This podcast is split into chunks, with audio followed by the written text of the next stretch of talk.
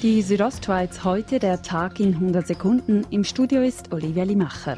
Ein siebenjähriges Mädchen ist gestern in Flims bei einem tragischen Unfall ums Leben gekommen.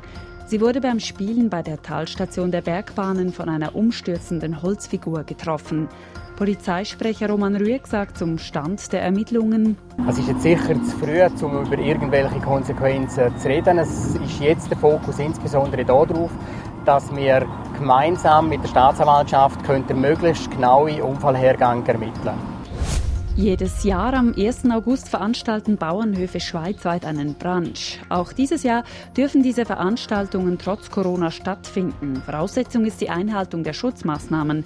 Der Präsident des Bündner Bauernverbands Thomas Roffler sieht beim Thema Abstand kein Problem. Wir haben ja immer noch die Möglichkeit, im schönen Wetter auch im Aussenbereich bestohlen. Also von der Anlage her ist eigentlich ein Bauernhof prädestiniert, zum grosszügige Platzverhältnis zu schaffen.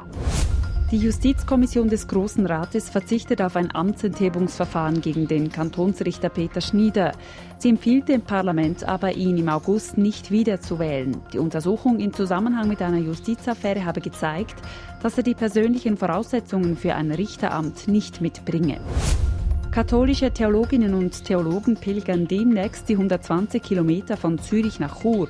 Dort wollen sie dem Bischof eine Petition übergeben. Die Theologinnen und Theologen protestieren gegen den Rauswurf des bischöflichen Delegierten der Urschweiz, Martin Kopp, durch die Bistumsleitung. Die Südostschweiz heute der Tag in 100 Sekunden auch als Podcast erhältlich.